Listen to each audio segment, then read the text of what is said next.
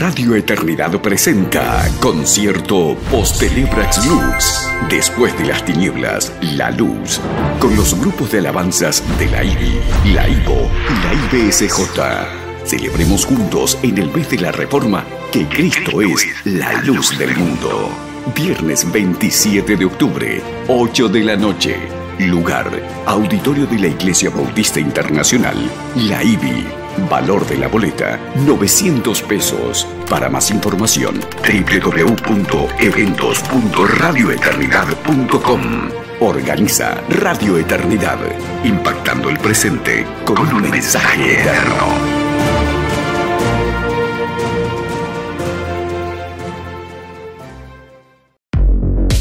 Radio Eternidad, impactando el presente con un mensaje eterno. Hola, yo soy Moisés Gómez. Yo soy Betsy Gómez. Yo soy Josué Gómez. Yo soy Samuel Gómez. Yo soy Grace Gómez. Y este es el podcast de los Gómez. Bienvenidos al podcast de los Gómez. Una vez más, agradecido al Señor de podernos encontrar y vernos y hablar y Aquí compartir. en la sala de nuestra casa. Abrir nuestros corazones. Eh, como dijimos en el episodio anterior, eh, hemos querido montarnos en el tiempo y remontarnos en el marco de que en el mes de agosto celebramos 18 años de casados y 20 años ya conociéndonos. Y hemos querido retomar algunas conversaciones que hubiésemos querido tener antes de casarnos y, y también durante el primer año o en el segundo año de matrimonio, donde vimos tanta necesidad de conocer y madurar el entendimiento del matrimonio, el entendimiento de los roles, el entendimiento eh, de crianza, pero sobre todo cómo preparar nuestro corazón para servirnos unos al otro de una mejor manera. Y en el episodio anterior hablábamos y dábamos consejos de, de cómo debemos de ver el noviazgo, una relación que antecede el matrimonio. Y hoy queremos, ¿qué te parece si hablamos acerca de ese ajuste del primero? Esos muchos esos ajustes, de los primeros años de matrimonio. Y yo sé que usted siempre ha escuchado que el primer año es un año difícil, ¿verdad? Y uno no se da cuenta hasta que está en medio de esos años o se ya atraviesa esos años. Y por eso hacíamos énfasis en la importancia de tener eh, mentorías correctas, a sacar tiempo para conocer más acerca de las expectativas con las que vamos a recibir el matrimonio antes del matrimonio. Bueno, y hoy queremos entonces abordar el tema de esos primeros años. Sí, yo creo que el mundo cada vez más relaja este concepto del matrimonio al punto de que los jóvenes entienden que pueden casar, eh, pueden, perdón, eh, comenzar una relación, vivir juntos. Y cada quien lleva su vida, eh, viven juntos y hemos llegado al punto de pensar que el matrimonio es lo mismo formalizado. Sí. Como que uno comienza el matrimonio, cada quien con sus sueños, sus planes, pero al final es simplemente unir dos vidas, pero yo me recuerdo que... Sin que- compromiso y sin Exactamente, en ese tiempo nosotros no teníamos idea de cuál era eh, ni el fin del matrimonio, ni por qué Sí sabíamos que era hasta la muerte, hasta que la muerte los separe.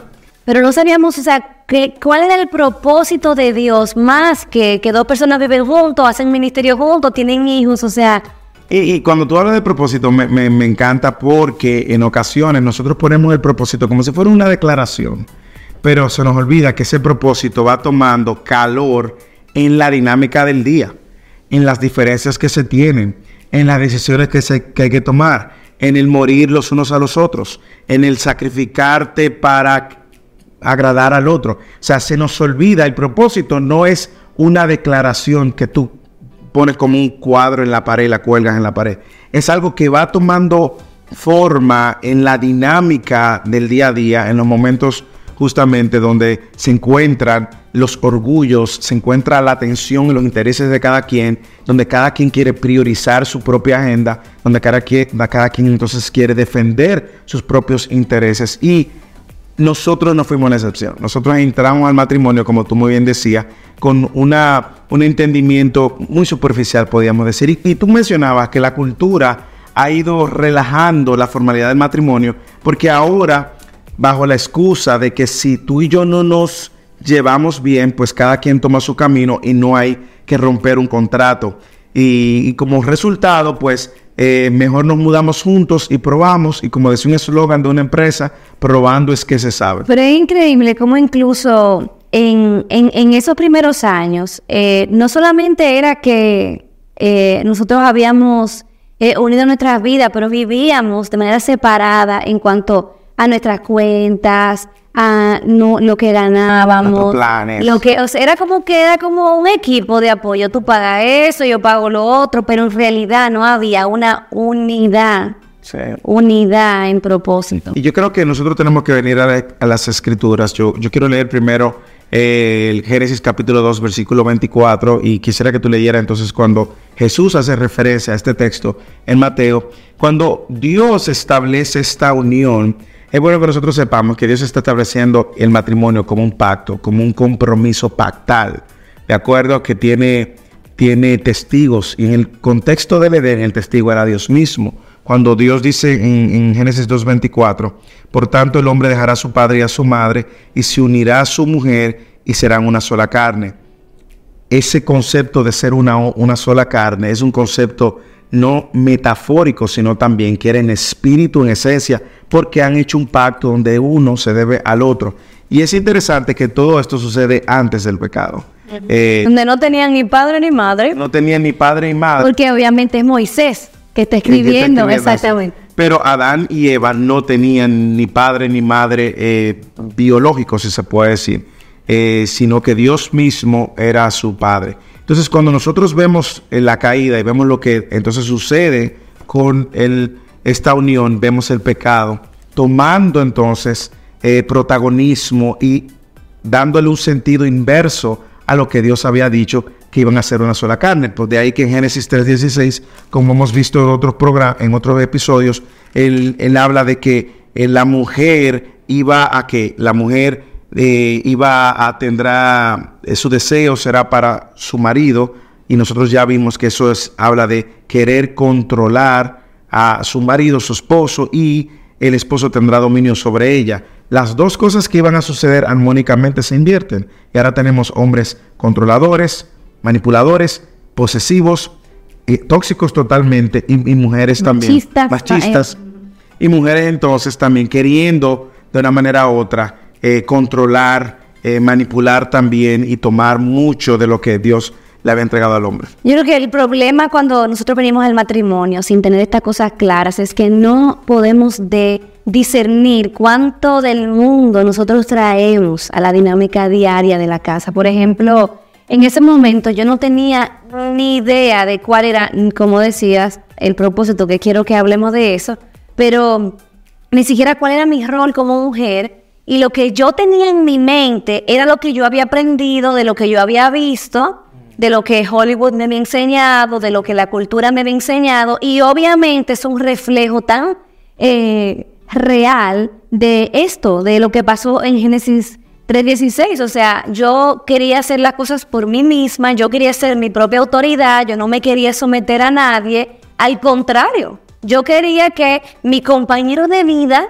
sea quien me ayudara y me abriera el camino para yo hacer lo que yo quería. Y eso trajo como resultado entonces los conflictos de ese primer y segundo año, donde nos damos cuenta de que entonces las cosas no son tan... eh, no, no, no, no son tan... Se le va el brillo a uno en ese tiempo. Sí, no, no son tan sacrificialmente, sino todo lo opuesto, egocéntricamente, donde cada quien, como tú bien decías, se apuntaba, quiere jalar para su propio lado. Y eso, pues trajo tensión, trajo conflicto, trajo discusión, trajo desconexión. Yo igualmente, yo traía la idea de que yo tenía que ser un trabajador y un proveedor para el hogar y todo lo demás. Pero a mí nadie me enseñó a velar por el corazón tuyo, nadie me enseñó a, cuidar por tus emociones y tus sentimientos. Nadie me enseñó que un líder es un siervo, no un jefe. Y que el cabeza de hogar, como Cristo lo es, es un siervo sacrificial. Nadie me enseñó eso. Y, por eso hablábamos en el episodio anterior, el propósito de poder ver en una en un tiempo antes del matrimonio estos temas de manera profunda y, directa. ¿Cuáles pudiéramos decir, Bexy, fueron los grandes detonantes en nuestro primer año y nuestro segundo año eh, el segundo año, que puedan servir de alerta a aquellos que están recién casados, que tienen un año, dos años de casado? Mira, yo creo que lo primero es una falta de entendimiento de, de- de la voluntad de Dios para el matrimonio. Eso no, no hay duda. Y también el hecho de que la palabra de Dios definitivamente no era nuestra autoridad a la hora de definir qué es la verdad. Eso es lo primero. Yo creo que también era esa batalla de orgullos. O sea, no, nosotros no sabíamos el privilegio de darnos honor el uno al otro, de servirnos el uno al otro. No veíamos el matrimonio como un escenario donde nos servimos uno a otro, sino que era una, una lucha campal de orgullo. Yo creo que en mi caso, para hablar por mí, yo no tenía una idea de cuál era mi rol en el hogar, en el sentido de que yo veía mi realización y mi éxito fuera de la casa y todo lo que se hacía dentro de la casa era como de segunda categoría, realmente si otro lo podía hacer, ¿para qué yo voy a perder mi tiempo donde yo puedo estar escalando en el mundo laboral? Eh, incluso cuando llegó nuestro primer hijo, que estábamos en medio de un despertar que Dios comenzó a hacer en nosotros, del que hablamos en el libro Una vida al revés, Adquiéralo. eso es un anuncio.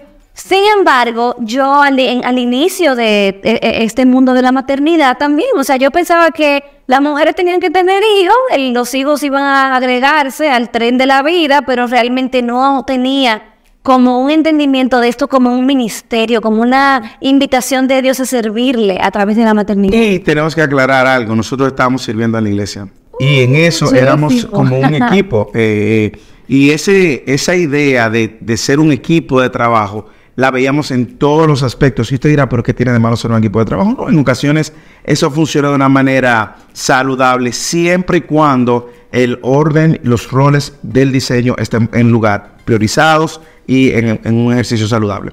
Eh, Desde mi perspectiva, igualmente, yo creía que tenía que seguir eh, proveyendo, buscando la manera de desarrollar ah, áreas en el ministerio, aunque no estábamos completamente a tiempo completo en el ministerio, valga la redundancia, sino que estábamos en el mundo laboral y sirviendo casi a tiempo completo en la iglesia, lo cual es muy, muy, muy, muy Normal. normal en el contexto hispano. Sin embargo, nos, dimos, nos fuimos dando cuenta entonces que eh, a la hora de comunicarnos eran comunicaciones con mucho ruido e interferencia, eran comunicaciones incompletas, eran medias verdades, eran mentiras, eran entonces eh, ya era el, propósito era ver cómo pasábamos una semana, días sin discutir y era como dicen aquí en Estados Unidos lo- los, americanos, caminar sobre cáscara de huevo, mm, sí, cuidándote de que se rompiera un huevo porque sabía, yo en lo personal, eh, eh, se puede decir, rechazaba con todo mi ser el tener que empezar una discusión a las 12 de la noche porque sabía que a las 3 de la mañana íbamos a estar quizá discutiendo por otro tema que no fue el que originó la discusión. Y esa era como parte de una dinámica y todo lo que nos, nos juramos en el altar, de repente empieza a tener un- una connotación diferente. Y aunque teníamos momentos buenos y éramos una pareja que amábamos al Señor, que estábamos caminando en la iglesia, siguiendo en la iglesia, no teníamos como eh, el, el- el tiempo para detenernos, yo diría por muchos factores, a hablar de nuestros corazones. Y algo que yo eh, siempre recuerdo en ese tiempo es que si alguien, o sea, si cualquier persona le preguntara a uno de nuestros amigos en aquel momento cómo ellos piensan que era nuestro matrimonio en ese momento, es muy probable que la mayoría de nuestros amigos eh, digan que era un matrimonio excelente.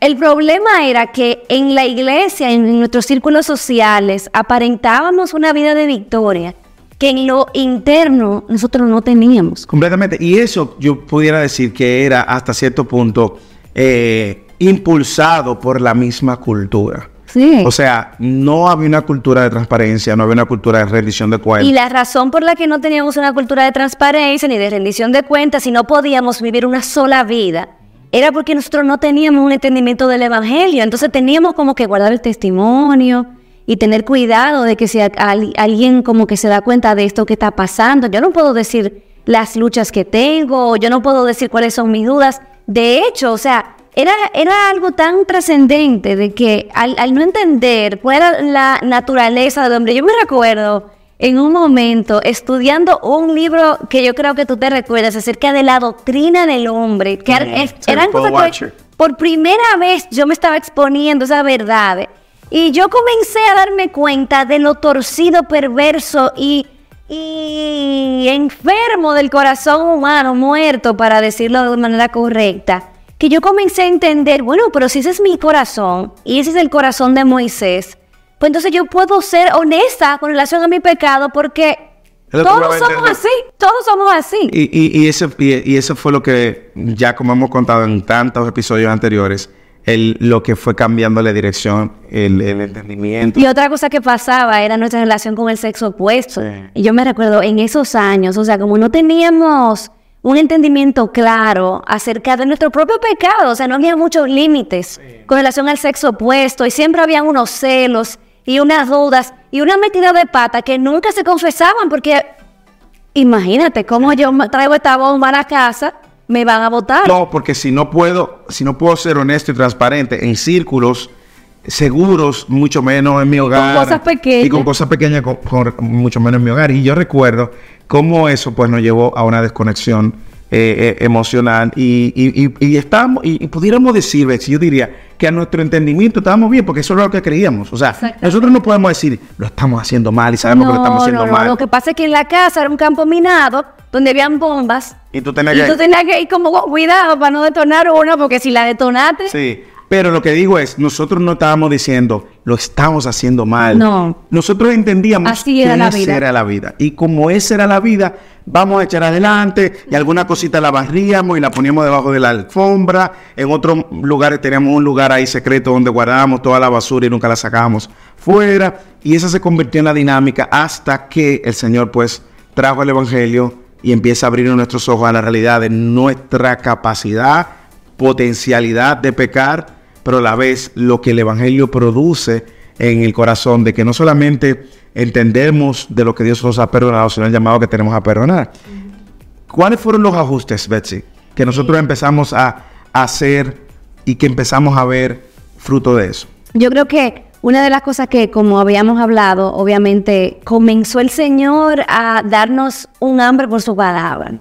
Y yo creo que no hay arreglo, no hay solución en el matrimonio si primero no nos acercamos a Dios. Entonces, cuando tú piensas, mi matrimonio es un desastre, yo necesito primero ir a terapia a resolver esto o hacer tal o cual paso, tal, tal cosa. No es que esas cosas no tengan lugar, pero lo primero que nosotros necesitamos en ese momento fue realmente volver al Señor. Volver al Señor, reconocer que no teníamos idea de lo que estábamos haciendo, eh, reconocer que necesitábamos someternos bajo la autoridad de la Escritura y venir a la Biblia a preguntarle, ¿cuál es el propósito de lo que estamos Claro, haciendo? Tú puedes comentar lo que Jesús dijo con respecto al matrimonio cuando él está citando también Génesis 2, 24, porque él da unos elementos muy importantes acerca del matrimonio en, en- en esos versículos. Mira, aquí dice Mateo 19, del 5 al 6, se agregó, por esto el hombre dejará a su padre y a su madre, o sea que está Citando Génesis. citando Génesis, y se unirá a su mujer, y los dos serán un solo ser.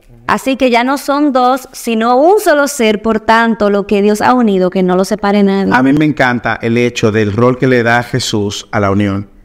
Lo que Dios unió, lo cual el matrimonio primero no es un invento de hombre. ¿Está diciendo Jesús?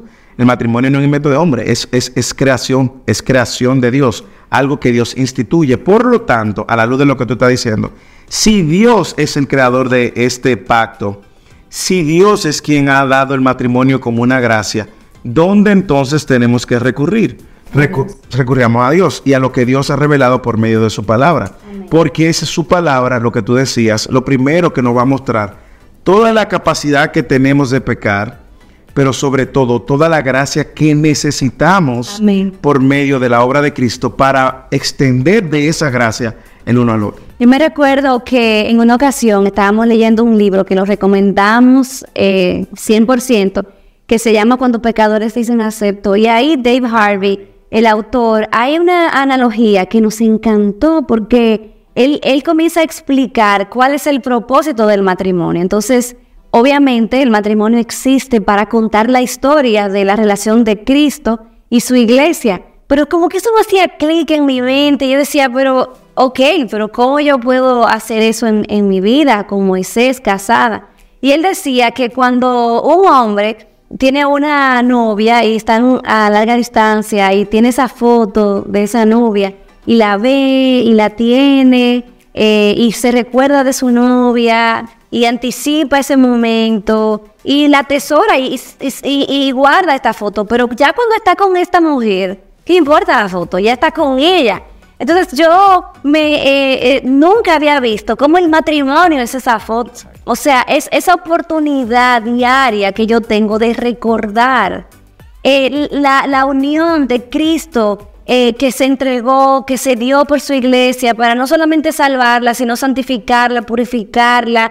Y la iglesia, cómo se somete a su liderazgo, cómo ella le adora, cómo le sirve. Yo no tenía idea de la conexión que había entre la vida cotidiana como esposa, con esa eh, eh, fotografía que en realidad expresamos al mundo cuando mira nuestros, nuestros matrimonios. Y yo creo que lo que el Señor nos trajo delante fue justamente moviendo nuestros afectos a la primera sumisión, la sumisión a la palabra. Eh, cuando empezamos a venir a la palabra y no solo tener la palabra abierta o eh, siendo predicada, muchas veces nosotros la manejábamos para enseñar a otros, no, es someternos a la autoridad de la palabra y saber que la autoridad de la palabra es la que está dictando entonces la manera como el matrimonio iba a funcionar. Y como tú muy bien apuntas, ese fue el primer ajuste que nosotros pudiéramos decir, ahora le podemos decir y animarles a que usted lo considere si usted está teniendo dificultades en esos primeros años del matrimonio. El, el problema del matrimonio usted va a encontrar que tiene la raíz en el corazón de dos pecadores. Por lo tanto, esos pecadores no tienen otra opción que recurrir al Señor que establece el matrimonio y que nos ha dado la palabra. De hecho, en Efesios capítulo 5, eh, cuando el Señor está encargando a los esposos, Él les dice, justamente, me encanta que Él dice que nosotros, Aquí, am, le fuiste muy lejos. me fui, me fui. Eh, él le dice a los, a los esposos, amen a sus mujeres, así como Cristo amó a la iglesia, lo que tú estás diciendo, se dio a sí mismo por ella para santificarla, habiéndola purificado por el lavamiento de, del agua con la palabra, a fin de presentársela a sí mismo una iglesia con toda su gloria. Y, luego dice, Así también los maridos deben amar a sus mujeres como a su propio cuerpo. Ya la mujer y el hombre son una sola carne. Por lo tanto, cuando dice que se amen a sí mismo, está hablando de esa ahora unión que no es no está de- des- des- Desvinculada. desvinculada completamente. Yo tengo que reconocer que Dios ha trabajado y sigue trabajando en mi vida de tantas maneras, pero por más que, eh, o sea, cuando miro atrás, los grandes cambios en nuestro matrimonio, que nosotros podemos decir, esto era así y ahora es un antes y un después, han sido el resultado de primero nosotros buscar al Señor, de nosotros eh, buscar ayuda quizás con otros creyentes, eh, buscar qué es lo que dice la palabra de Dios al respecto, porque al final esos cambios tan drásticos que Dios comenzó a hacer en nuestros corazones solamente fueron posibles porque la palabra de Dios es viva y eficaz y es más cortante que toda espada de dos filos. Y, y nosotros ya no tenemos tiempo para continuar, pero Podemos seguir en el episodio siguiente. podemos seguir, pero sí podemos decir que tampoco fue un proceso de la noche a la mañana, eh, pero sí Dios fue anclando convicciones tras convicciones que nos fueron produciendo en nuestros corazones ese genuino deseo de arrepentirnos, de confesar, de apartarnos y también de movernos hacia adelante extendiendo gracia y perdón.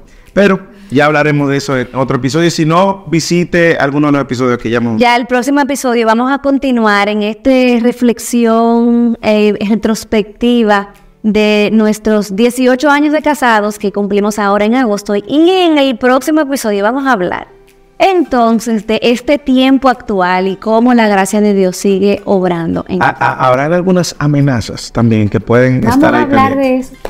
El próximo episodio del podcast de los Gómez lo esperamos. Y este es el podcast de los Gómez. Radio Eternidad, impactando el presente con un mensaje eterno.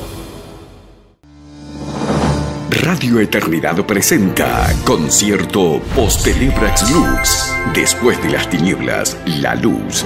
Con los grupos de alabanzas de la IBI, la IVO y la IBSJ. Celebremos juntos en el mes de la reforma que Cristo es la luz del mundo. Viernes 27 de octubre, 8 de la noche. Lugar, Auditorio de la Iglesia Bautista Internacional, la IBI. Valor de la boleta, 900 pesos. Para más información, www.eventos.radioeternidad.com. Organiza Radio Eternidad, impactando el presente con un mensaje eterno.